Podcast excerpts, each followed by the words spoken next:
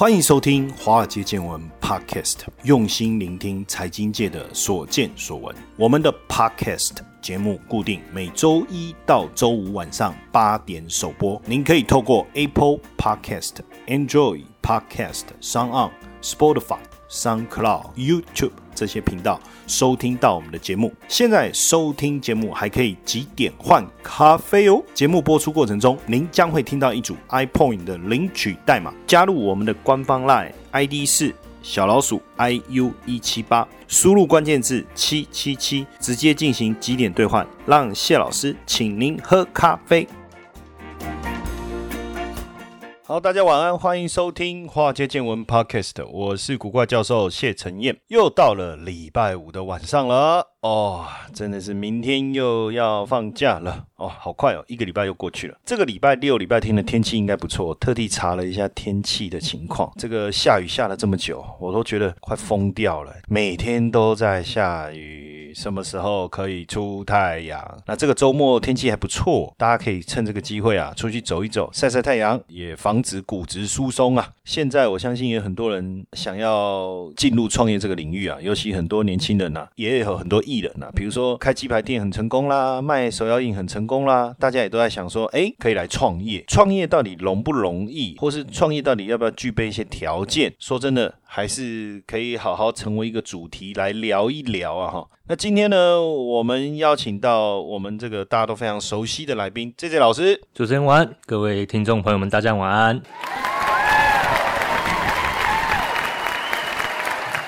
哇，这个他一来，你看大家欢呼声啊，拼命叫好啊！哇，真是不容易。因为我们在去年呢，也做了一个企划哈，就是我们去访问非常多知名的成功人士哈，或者是讲隐形冠军，你也可以这样讲哈。那最主要就是想要去了解他们的创业成功的历程。当然，很多人在讲，应该是说创业失败的人，往往把他失败的原因归咎于什么？说他没有钱啦，说他没有富爸爸啦，哦，或者是说没。没有一个很好的背景啊。可是实际上，我们在看这些成功的案例的时候，哎，这些老师，你觉得大家觉得说没有钱就不会成功，没有背景就不会成功？简单讲，爸爸不姓郭或不姓张就不会成功？你去访问的这些案例是这样吗？其实完全不是，因为在访问的过程中，其实每一位的一个受访者，他们的一个背景哈，有些真的或许真的真的蛮不错。可是其实就我这样访问下来的结果，我觉得真正能够让他们能够成功的一个关键因素，其实也不是在背景。我觉得，而是在他们对于面对他们事业的一个态度上面。所以等于是说，可能有的人真的因为有钱呐，一开始可以拿出比较多资金呐，可能因为他爸爸的关系，他有比较多人脉啦，或者是说他本身从小跟在父亲旁边学习，就懂得做生意。但是也有很多成功的例子，他可能也没有钱，也没有人脉，也没有背景，但是同样成功。所以就你总结真正成功的关键，你说可能是他的态度。那态度是什么？什么叫态度？你能不能举访问当中？一个成功的例子来跟我们大家分享。今天就来和大家分享这位，他是德国盖泽工业台湾分公司的总经理。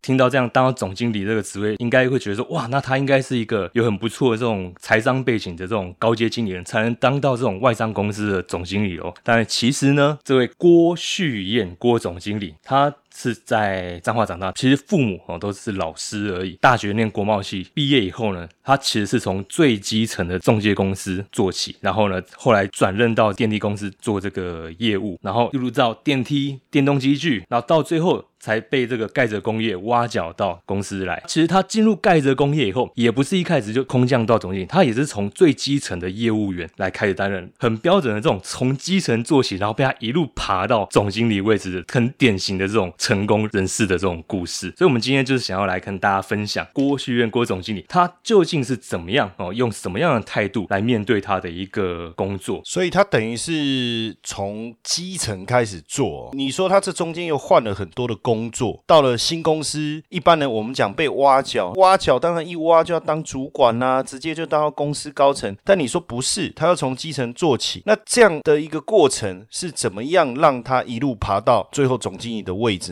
大家都觉得说，从基层开始做起，可能要承担的一些压力啊，或者是说工作的那个容量都不大，都还好。但是其实大家了解，德国盖泽工业哦，它是在欧洲数一数二的这个门窗的一个控制系统。简单来说，就是那种，比如说我们去饭店大门有没有？饭店我们在进大门的时候，他们不是都会有一个门控系统，或者说一些豪宅呀，他们大门的地方也会有一些安全机制。那盖泽工业它就是在负责在做这种所谓的一个门户控制的一个系统。那基本上他们的一个品牌定位算是在欧洲排名第二大公司。好，那郭总他其实当时在基层开始。做起的时候，他其实也是直接跟我们坦白说，因为他虽然说从中介、电梯、电动机具，然后到门控产业这样子，看起来好像有一点关联，但是其实每一个产业它其实都是一个独立的一个项目，所以他那时候也是从基本的地方开始学习，所以他那时候也是呃每天都会加班加到很晚。其实他身边的一些朋友啊，都觉得说哇，你这样子做不是会很辛苦吗？可是郭总那时候就是说，他觉得工作就是他的一个兴趣，因为他觉得个人呐跟他工作。之间是没有分别的，而且他非常喜欢跟他的客户啊聊天吃饭，然后一个人在公司里面加班到晚上。哦，那这些他都觉得是一种很舒压的一个方式。哦，甚至他也提到说，因为白天他可能要跑客户嘛，跑一些业务嘛，那傍晚吃完饭，哎，回到公司办公室以后，他就可以再处理一些平常那个白天没办法处理的这种行政业务，一边放着这种他喜欢听的音乐，他就觉得说，哇，这样子一个环境反而对他来说，这不是压力，而是一种很舒压的一种方式，他的这种。态度就已经是把他自己当做是老板的一个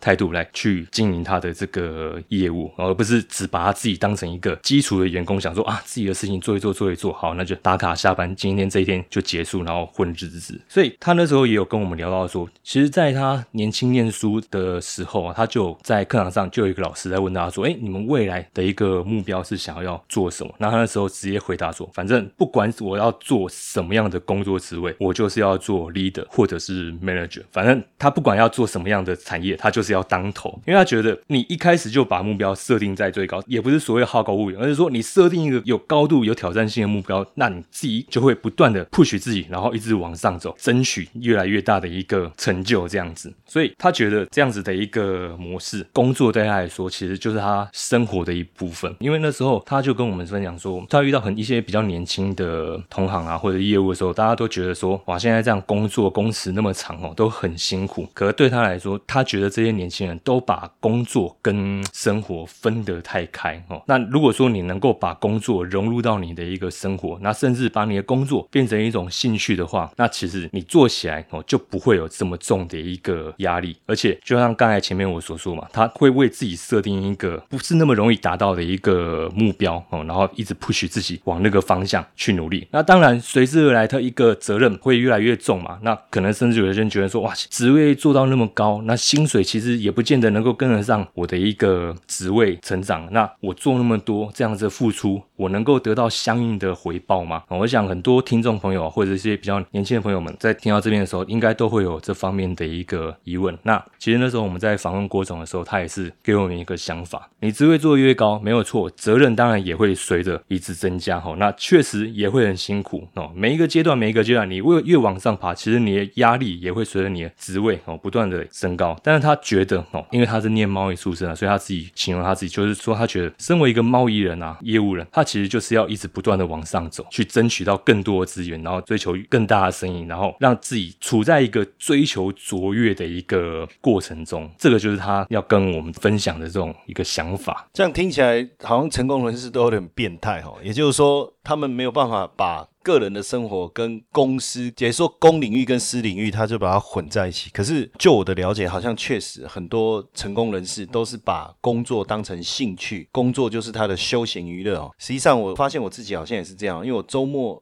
假日的时候，实际上我也都待在公司哦，我要整理我们 podcast 要播出的一些文案啊，要播出的一些内容，甚至我可能有时候我们可能还利用要利用假日加班去整理一些资讯。那因为每录一集的 podcast，虽然对各位来讲是短短的三十分钟哦，但是我们包含收集资料、整理资料、跟阅读吸收，再把它传送给大家，这个前置作业啊，可能就要花掉两三个小时，有时候甚至如果当时讲的题目更大的话，花的时间又。更长。当然，呃，我们也想知道，就是说，就盖泽工业这个郭董事长他的例子啊，你觉得他可以给我们这些创业者啊什么样的很好的一个醒思啊？其实，在我访问郭总的这段过程中，我觉得他给我一个很深刻的印象，就是他在跟我们聊的时候，他除了一直强调盖泽工业这个品牌以外，其实他是说，一个人出来做事情啊，不管你今天是自己出来创业，还是你是在人家底下做事情，都要能够有把自己的品牌经营出来这种一个气势来去做你的工作。对他来说，一个人呢，你就可以把自己想象成你就是一个独立的公司。比如说，因为反正他以前念气管嘛，怎样生产啊、销售啊、人资研发这一块，其实你在经营一个人的时候，哦，也是同样会有这样子类似的一些课题，然后等着你去面对哦。尤其是研发哦，他觉得现在很多年轻人都忽略研发这一块哦。什么意思？个人研发其实就是一个自我精进学习的一个过程，但是现在很多人都忽略到这一块。那他觉得说，这个就是一个人哦进步的一个绝对的过程。所以，其实郭总他的一个职业历程，我们这样看过来，他除了对工作岗位的一个自我坚持以外，自我提升哈也是一个很重要的一个关键。你看他现在其实当到总经理，其实他还是会一直不断的去进修学习，那自我去提升自己。因为在郭总他的一个观念里面。除了盖着工业这个品牌的经营外，他同时也是在经营他自己哦郭旭远个人品牌哦，所以我觉得这个部分哦态度就是一个人能够不能够成功一个最关键的要素。基本上郭总经营公司也有他独到的理念跟方法哦，那我个人是非常非常的佩服。但是呢，我们节目时间的关系哦，没有办法详细的再跟大家分享他的经营企业的一些独到的策略跟方法。那相关的内容，如果大家有兴趣的话，可以到博客来、成品或者是 PC Home 的网站上搜寻《创富 DNA》以及《创富 CEO》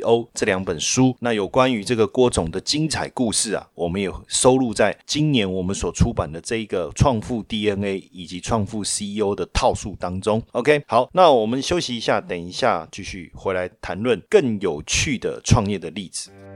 华尔街见闻最新活动，分享澎湃送，分享你最喜欢的一集节目，即可获得丰富的 iPoint 点数哦。活动详情请加入我们的赖好友 @iu 一七八，输入关键字分享送或是分享澎湃送，在脸书搜寻华尔街见闻粉丝专业的置顶贴文，查看最新活动资讯。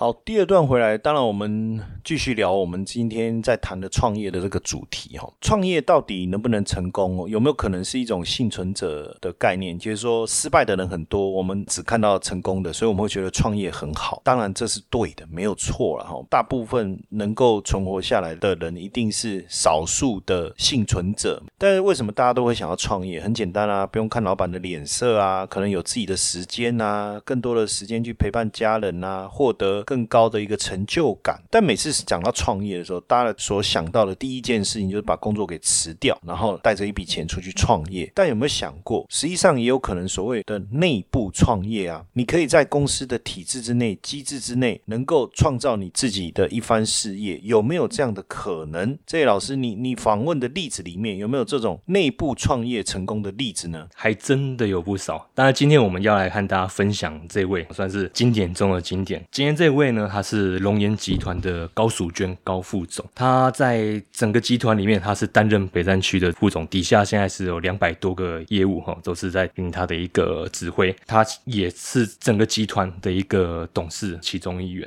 对，那其实高副总他本身就是在龙岩集团属于经典的这种内部创业的一个例子。为什么会这么说？因为他很早就进入集团哦，二十一岁，大学都还没毕业哦，那他那时候是一边读书，然后就一边进入龙岩，从最基层的行销业务开始做起。其实那时候，民国八十四年的时候，我不知道大家对那个时期台湾的一个殡葬业有什么样的感受。因为那时候我的年纪啊还算蛮小的。去龙岩采访之前，我一直对台湾殡葬业都是这种感觉，就是路边搭个棚子，然后就是请人，然后在那边哭比大声的。因为我小时候住木栅，所以那时候三边就是那种很多蒙阿伯这样子。所以那时候我对台湾的殡葬业大概就是这种感觉。哎，可是这一次很高兴，也很高兴有这个机会。到龙岩采访，我发现，哎，完全对台湾殡葬业有有所改观。怎么说呢？我一进去以后，哦，完全感受不到那种阴森或者是悲伤的那种感觉，而是感觉好像就是走到一个五星级度假饭店。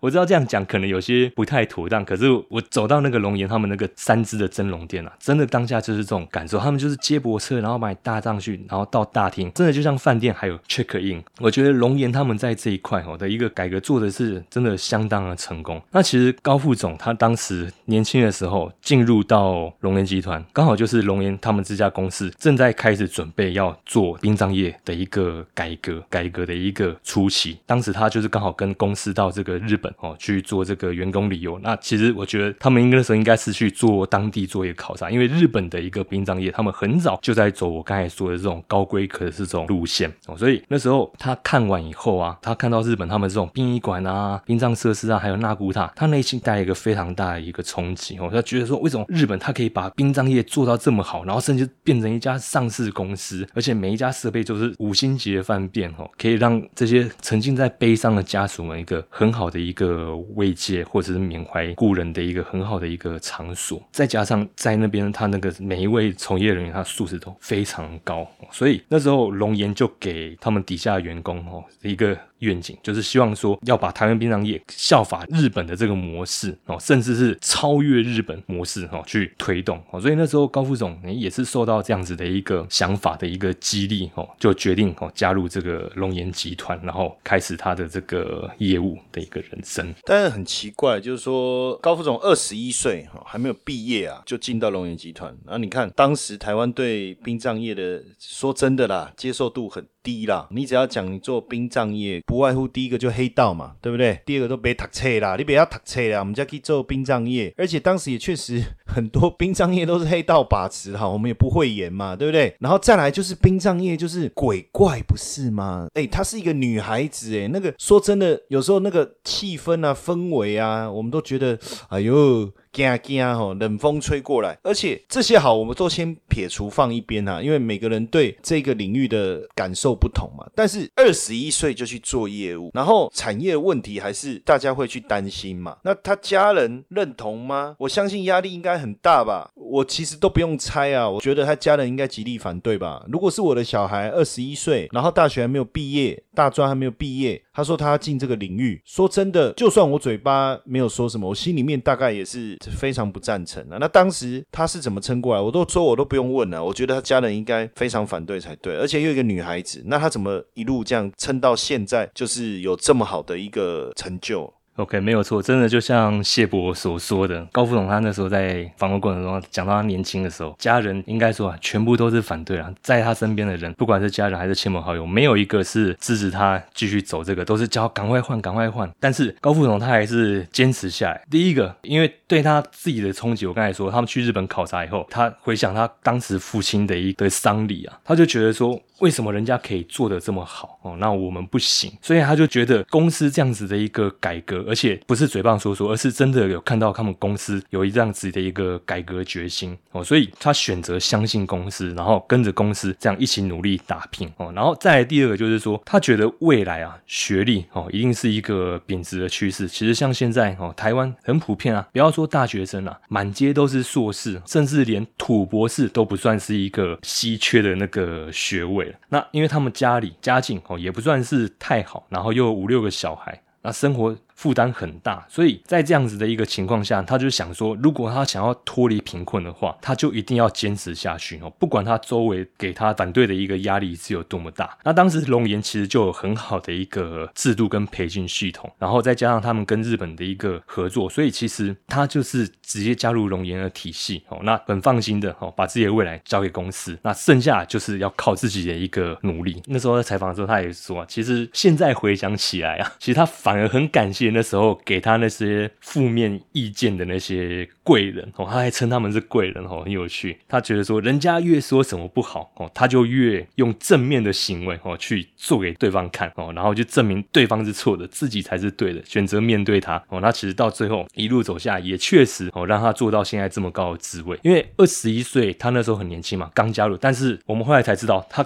隔年二十二岁就成为整个集团里面最年轻的协理，然后二十五岁就拿下。全国竞赛的这个冠军。然后他担任龙岩集团董事的时候多少岁？各位猜？才三十五岁，是不是很年轻？而且是真的很有成就的一个很成功的一个的人哦。他就是用这样子的一个自己的一个行行为啊，去打破过去反对他或者是对他不看好这些人，然后慢慢取得他们的一个认同哦，然后让他周围的这些亲朋好友有开始对台湾的一个殡葬业哦，对龙岩这家公司哦有一个感官哦，所以他其实也非常感谢哦公司哦能够给他们这样子的一个栽培，让他们这样做事效率哦。做人的一个事情都可以面面俱到，那等于就是说他在工作的过程中，哈，每天这样拜访客户，哦，从聊天中学习，然后自我学习、吸收、成长，然后让他可以自由、更有有效率的来去完成自己的一个工作。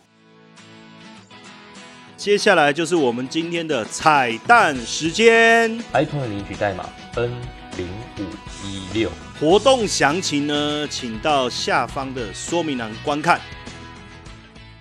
但是我看呢，因为殡葬又不是朝九晚五，因为谁能够去确定他什么时候要挂掉，对不对？所以一旦有客户需要他服务的时候，甚至我我我在想，搞不好根本就是 twenty four hours standby 的概念啊，对不对？你看，哎，这种从鸡叫到鬼叫，对不对？鸡叫就是一大早鸡在叫，他就得开始工作；鬼叫是什么？鬼在叫的时候他才能回家。我觉得他就很早出门，很晚回家，套炸的出门啊，对不对？那加上他的这种业务。形态的工作压力也很高，那他怎么样去？你刚才讲说哦，可以更有效率的去工作，甚至去完成他陪伴家人的梦想。但是我我不理解啊，这个很难吧？套炸的出门，然后 T M 加等哎，那真的是从鸡叫到鬼叫的生活，怎么可能能够呃有效率的去？分配自己的生活时间，然后能够去跟家人相处，所以是不是所有成功的人士到最后都必须牺牲掉家人呢？其实不尽然哈。虽然说行销业务的一个工作哈，确实是非常高压，而且是工时很长的一一种工作，但是他们在下班之后哈，其实还是有很多自己的时间。那刚才谢博也提到说，跟家人相处陪伴的一个问题。那高副总他其实就是利用这有限的时间哦，然后然后带给家人一个。很高质量的一个旅游来去陪伴家人哈，那基本上他一年大概会出国六次，然后呢都是在跟小孩的一个旅游的过程中互动哦。那他也很喜欢带他的小孩子去看大学，比如说像 Stanford 啊、牛津或者是剑桥这种顶尖国外这种顶尖大学哦。虽然说他没有很大量的时间哈，可以跟他的小孩哦有一个很长时间的相处，但是呢，他是给他们最高质量的这种陪伴。基本上他也是利用这种工作之余的休息时间吼，不忘。记吼，跟小孩子的一个教育，还有实现这种父母的陪伴。那其实他一开始啊，进来这个行业吼。